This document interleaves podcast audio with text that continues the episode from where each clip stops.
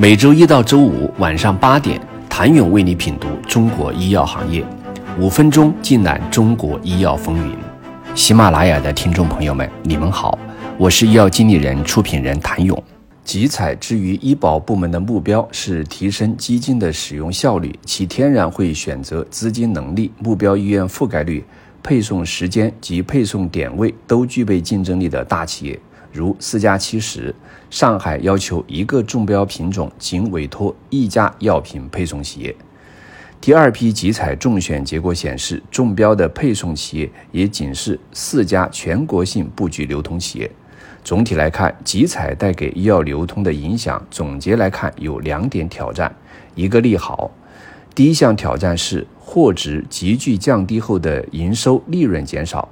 招商证券分析报告显示。受集采后药品价格降低等因素影响，医药流通行业增速下滑，降至百分之十以下，且平均净利率水平从近百分之三下降到百分之二以下。第二项挑战是资金链压力。集采之前，我们跟上游工业企业是现款结算或者拉长回款周期的方式，保障我们的资金周转率。现在为了抢客户。大型医药流通公司的玩法是直接买断工业企业中标产品的全部供货量，有的甚至是预付款。一位医药流通公司的相关人士表示，这其实意味着小公司基本就没有竞争力了，但同样意味着大医药流通公司在负担原有医院回款周期长带来的资金压力外，又额外增加了一笔支出。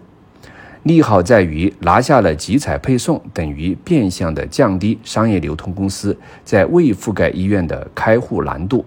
比如九州通，众所周知，九州通物流能力强，但医院市场深耕比不上三家国有医药流通公司。九州通二零二二年年报中明确写道，针对九州通而言，集采政策使得公司获得了从事医院业务的机会。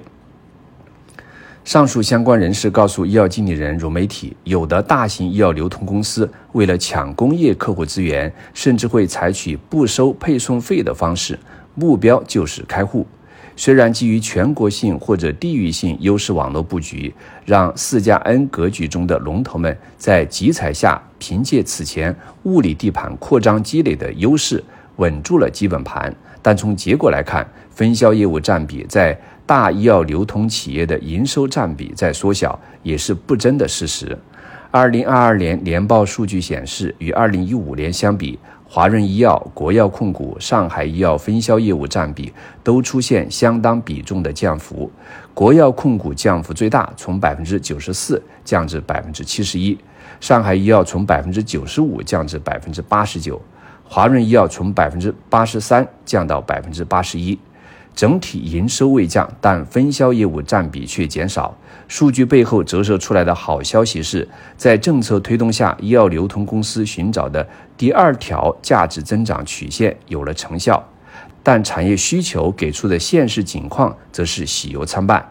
占据优势位置的大型且国有医药流通企业们，其转型的速度与产业政策的更新速度、上游药品供应商需求间。存在明显的落差，所幸改变已经开始。从连接价值到发掘价值，再到创造价值，中国医药流通企业连接做得可以，发掘正在进行，创造还要怎样提升？请您下周一接着收听。谢谢您的收听。想了解更多最新鲜的行业资讯、市场动态、政策分析，请扫描二维码或添加医药经理人微信公众号“医药经理人”。医药行业的新闻与资源中心，我是谭勇，周一见。